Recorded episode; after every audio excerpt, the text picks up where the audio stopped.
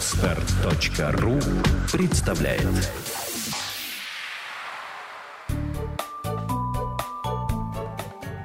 Я не знаю, как она делает это. Подкаст для мам. Мы не даем советов, мы делимся опытом. Добрый день. Меня зовут Наталья Дикарева, и вы слушаете подкаст «Я не знаю, как она делает это». Сегодня я пригласила к себе в студию Алину Семилетову, руководителя кадрового агентства «Ленсайт», очаровательную маму Ульяны, которой сейчас 4 года. Алина, привет. Всем привет, доброе утро, хорошего дня. Алин, э, я хотела бы с тобой немножко сначала, как, как я всегда люблю, поговорить э, про то, как это было у тебя, и потом, так как ты руководитель кадрового агентства, и у тебя довольно большой опыт э, общения и работы и с людьми, которые пытаются найти работу, и с работодателями, несколько вопросов о том, как устроиться маме на работу. Давай таким образом построим наш сегодняшний разговор. Да, угу. я думаю, что это будет многим полезно и да, интересно. Да. Алина, вот расскажи про организацию Ленсайта, когда как, как у тебя это получилось? Как ты открыла свою компанию? Да, ну, свою компанию это громко сказано, потому что все равно компания э, организовывалась моим мужем, а мое направление было открыто в рамках э, его компании. Нам так было проще, поскольку все равно, наверное, женщина должна как-то еще успевать семьей и домом заниматься. Если бы у нас было две организации, у нас бы, наверное, не получилось бы семьи. Поэтому мое кадровое направление было открыто уже в рамках работающей компании, но она работает обособленно. То есть, в принципе, подбор персонала, и мы с мужем других направлений не касаемся. Да? Он своим, я своим. Угу. Вот, поэтому, наверное, мне это было немножко попроще сделать, чем э, кому-то другому там с нуля открывать это все. Но, тем не менее, все, что касается в полном объеме, с самого начала, поиск клиентов, это все было на мне. А, поиск клиентов, работа э, с вакансиями, закрытие этих вакансий.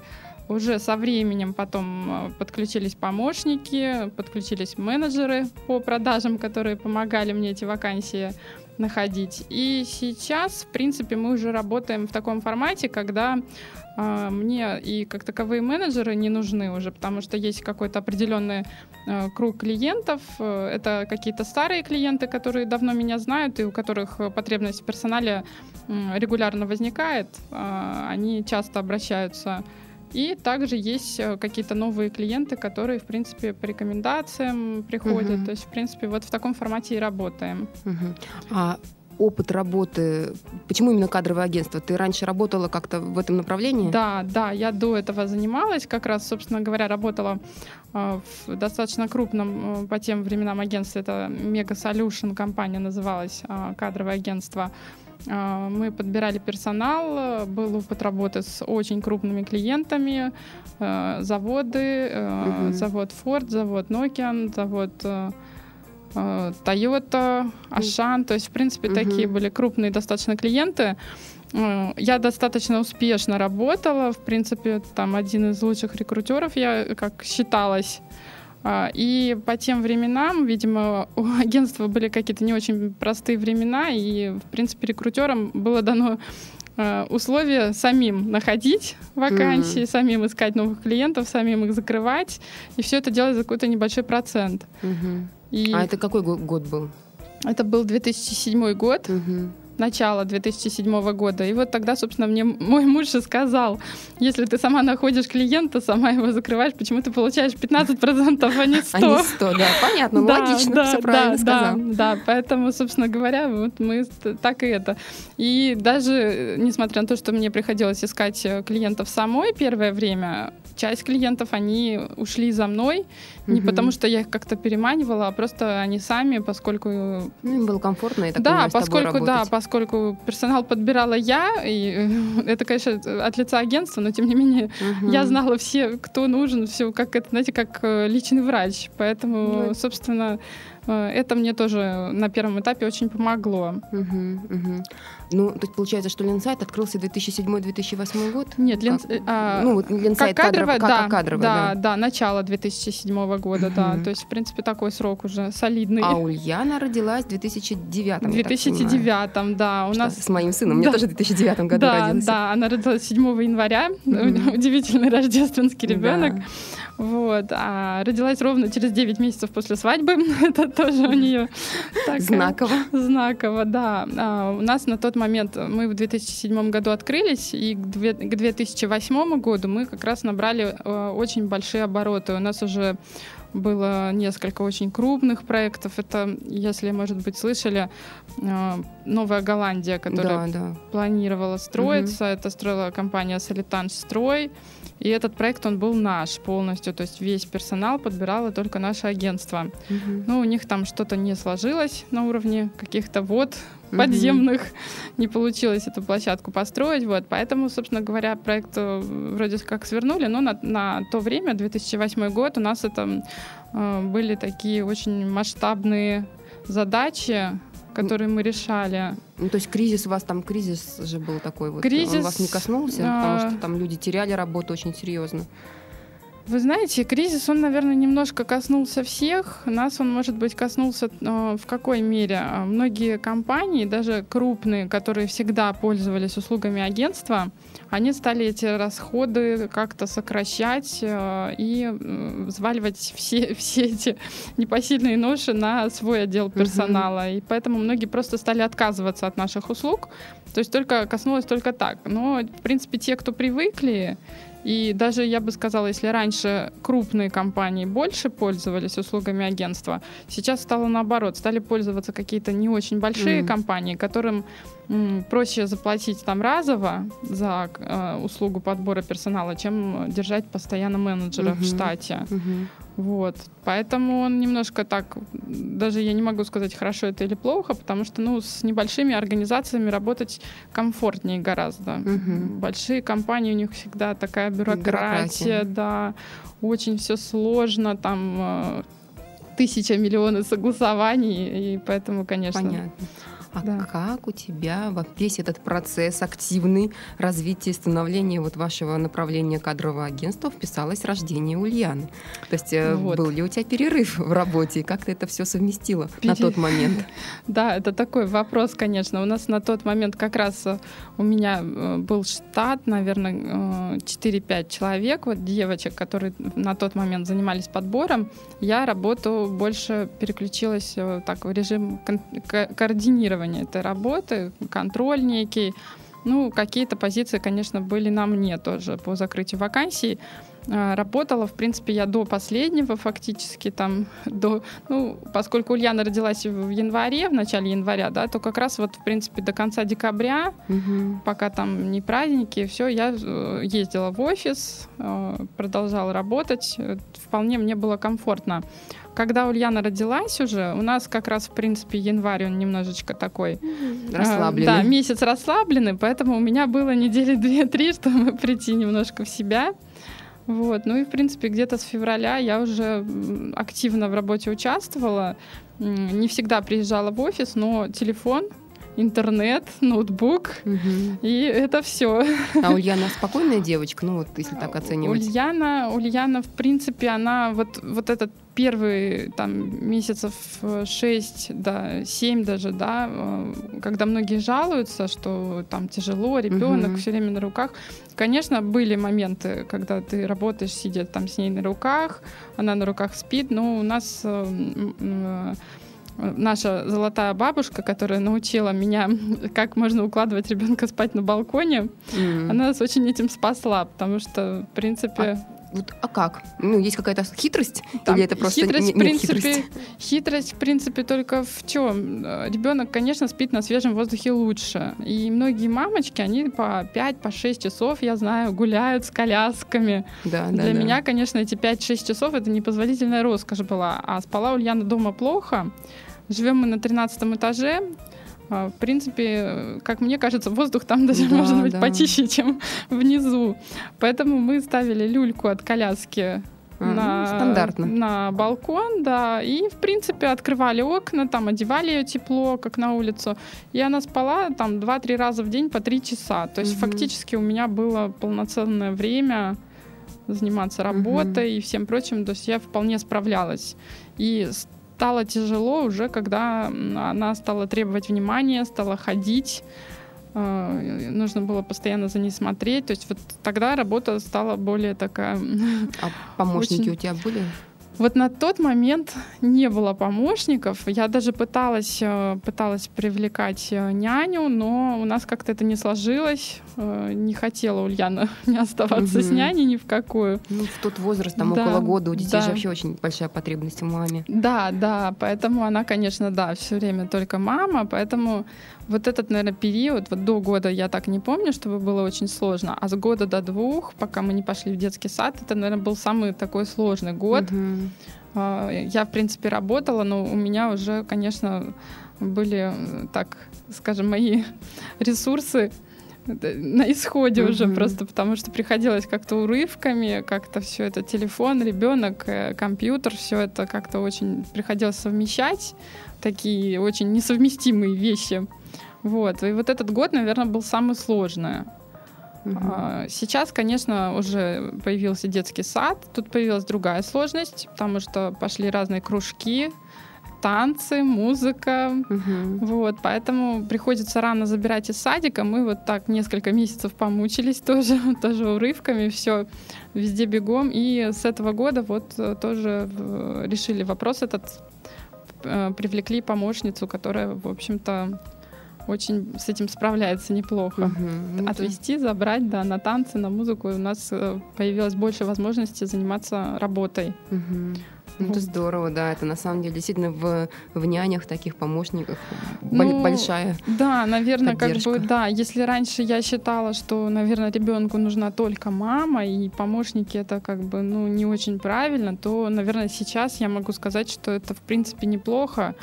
Э, И этим надо пользоваться, потому что, конечно, ребенку нужна прежде всего здоровая мама, счастливая мама, а не которая будет нервная, раздраженная, срываться на него. То есть, в принципе, пусть лучше там несколько часов в день э, кого-то привлечь, помочь. Есть люди, которые очень хорошо с детьми ладят, и ребенок только больше по маме соскучится и будет, ну, как-то даже лучше отношение мамы с ребенком, чем если будет мама круглосуточно с ребенком, еще пытаться это совместить с работой. Да, да.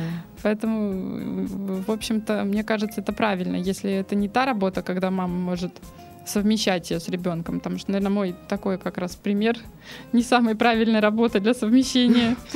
Многие мамы очень хорошо это реализуют, да, открывая какие-то детские центры, вот, наверное. Ну да, да, да. Такое. Я вот, по крайней мере, с теми, с кем я записываю свою передачу, практически у всех происходит такой вот переломный момент в м- Да. процессе рождения и взросления детей. Многие открывают что-то свое, либо находят варианты работы удаленной. Да. Вот, и в связи с этим, так как мы уже практически вплотную подошли к э, такому другому вопросу моему, это эм, многие мамы, э, которые возвращаются, ре- решают все-таки после окончания декретного офиса вернуться, отпуска вернуться в офис, э, у них возникает вопрос, ну, во-первых, чаще всего уже в свой, ну, не чаще всего, ну, периодически, да, бывает так, что в свой э, родной офис уже не возвращаются, пытаются найти где-то новую работу, и, опять же, возникает вопрос, у меня двое детей, и меня поэтому не берут на работу. Как ты это прокомментируешь? Что ты скажешь? Да, Расскажи мне да. э, с позиции именно и работодателя сначала. Вот как работодатель относится к таким мамам, на твой взгляд, Мгм, как ты это мгм. видишь? И мой второй вопрос, я сразу же его задам. Э, Это на что мамам надо обратить внимание при написании резюме и при собеседовании? Мгм.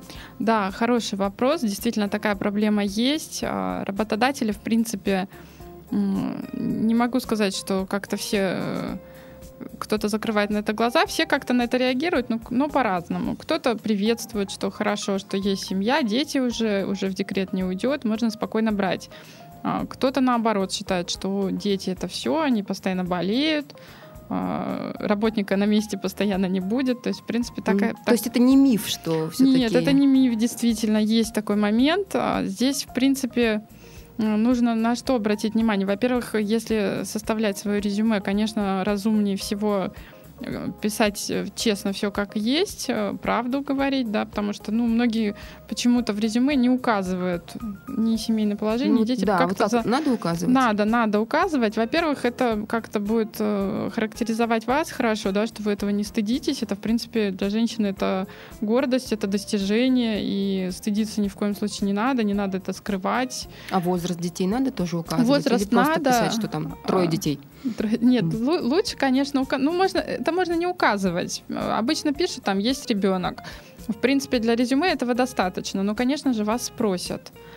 А, Самый лучший вариант здесь сразу сделать акцент на том, что у вас есть там помощники, муж, э, бабушки, дедушки. Да, это сразу очень э, сглаживает обстановку. И, в принципе, ну, конечно, если это мама-одиночка там, с ребенком, больше там ребенка из садика забрать некому, если он заболеет, это только на маму.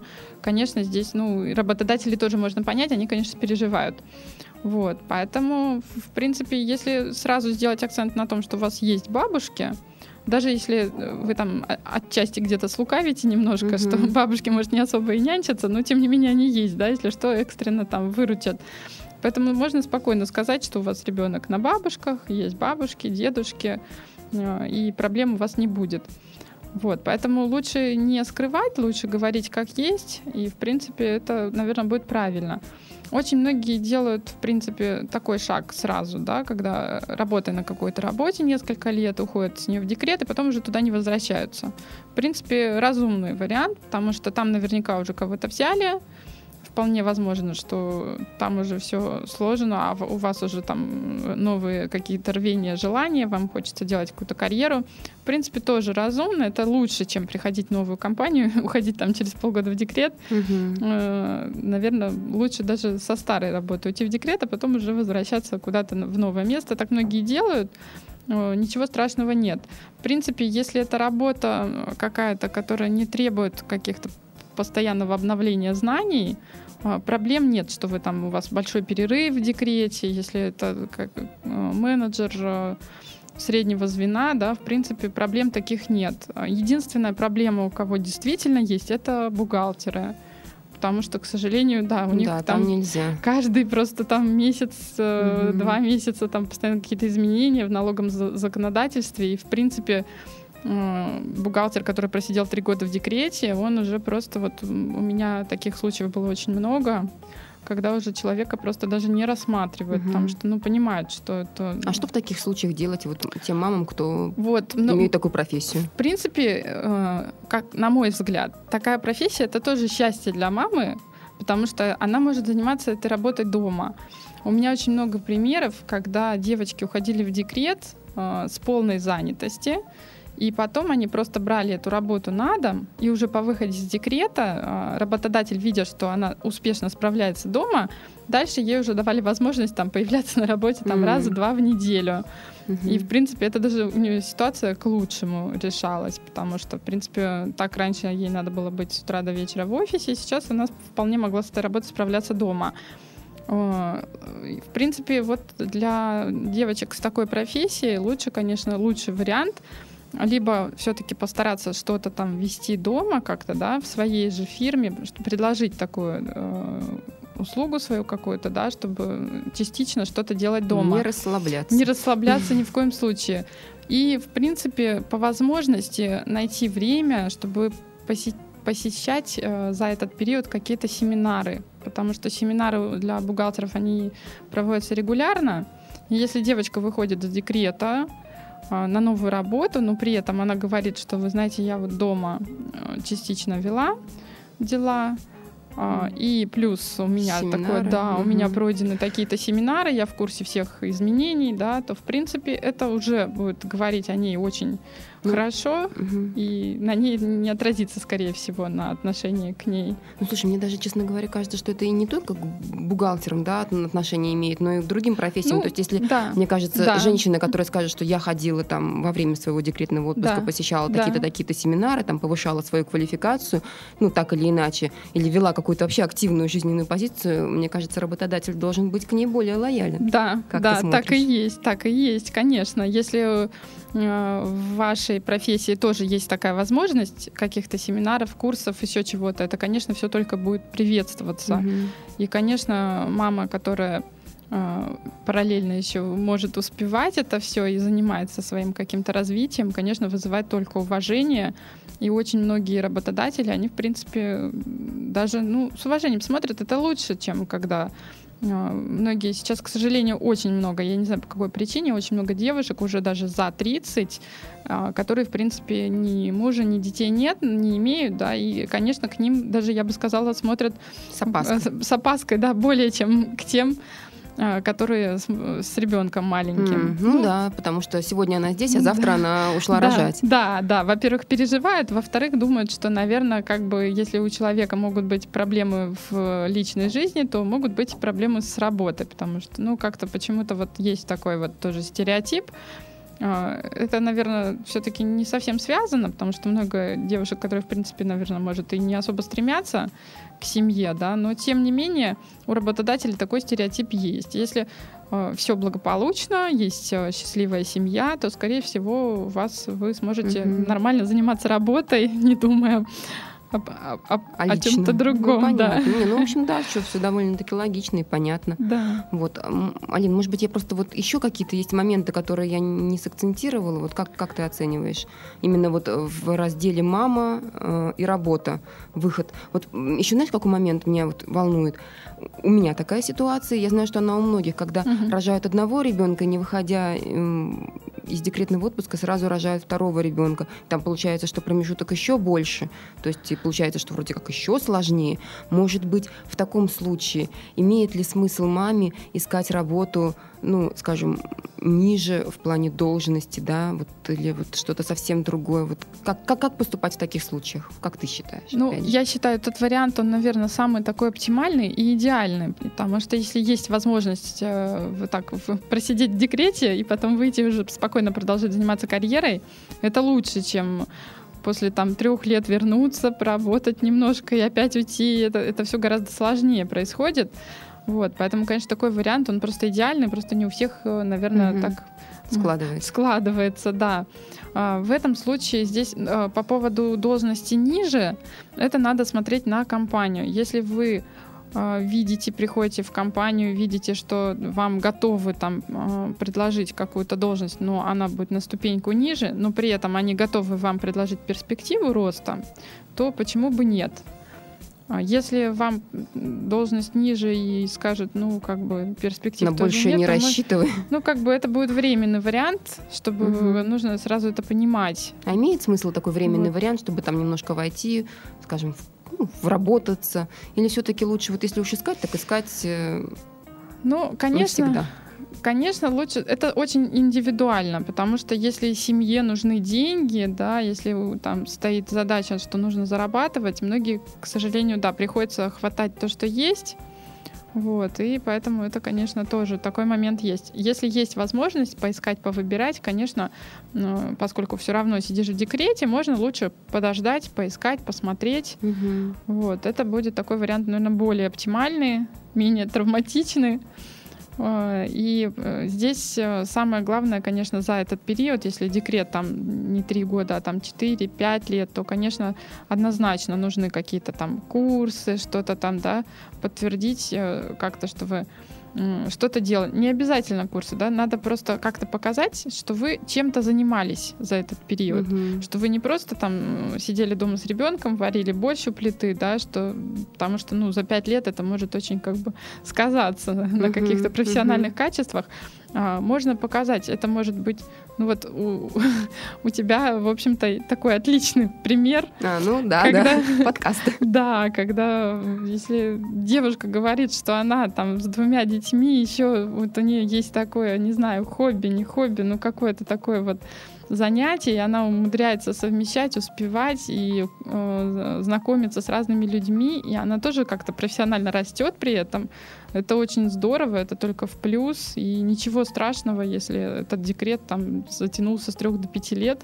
Ну Самое главное не скромничать, когда, да, при составлении своего резюме, потому что, конечно, э, тут даже проблема не того, что у многих нет каких-то там курсов или чего-то, а проблема в том, что многие настолько стесняются, что не могут себя преподнести правильно. Угу. А у вас есть, кстати, такая услуга, как вот составление, помощь в составлении резюме, или вы этим не занимаетесь? Ну, мы, как бы у нас как таковой услуги на платной основе ее нет, но, конечно, мы помогаем. мы помогаем, и если мы сами этого кандидата куда-то определяем, устраиваем, то, конечно же, мы такой... Да, мы связующее звено, потому что очень часто я вижу, насколько бывают интересные кандидаты, но это бывают очень хорошие люди, стабильные, которые там проработали 8 лет на одном, на одном месте работы, да, и им потом очень тяжело переходить куда-то. Угу. Человек очень хороший, да, и с хорошими профессиональными качествами, но он не может себя преподнести, он даже не знает, как, как вообще это, да, сейчас он 8 лет работал, и надо сейчас куда-то идти, он последний раз собеседование проходил 8 лет назад. Угу. То есть люди немножко теряются, и здесь, конечно, мы, как такое связующее звено, мы очень помогаем, потому что мы э, за него угу. позвоним и все расскажем. И, и, конечно, человеку будет уже проще, потому что когда он будет идти на собеседование, э, на него будут смотреть немножко по-другому. Угу. чем э, если бы он пришел сам там как-то, да, но когда его уже как-то представили, отрекомендовали, уже немножечко будет другое отношение.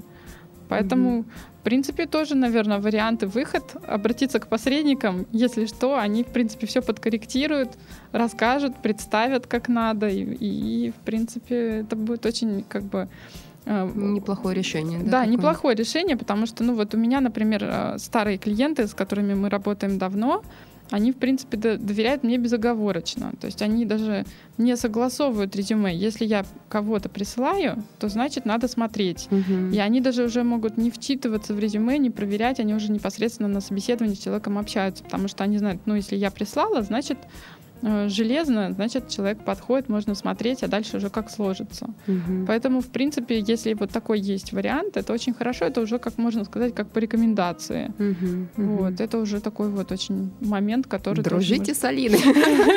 Хочется такое, дружите с Алиной. Отлично.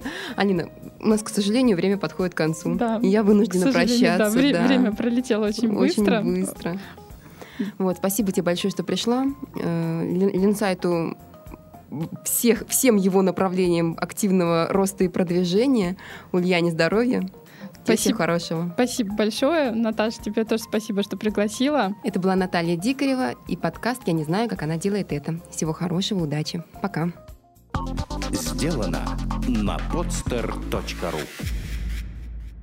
Скачать другие выпуски подкаста вы можете на podster.ru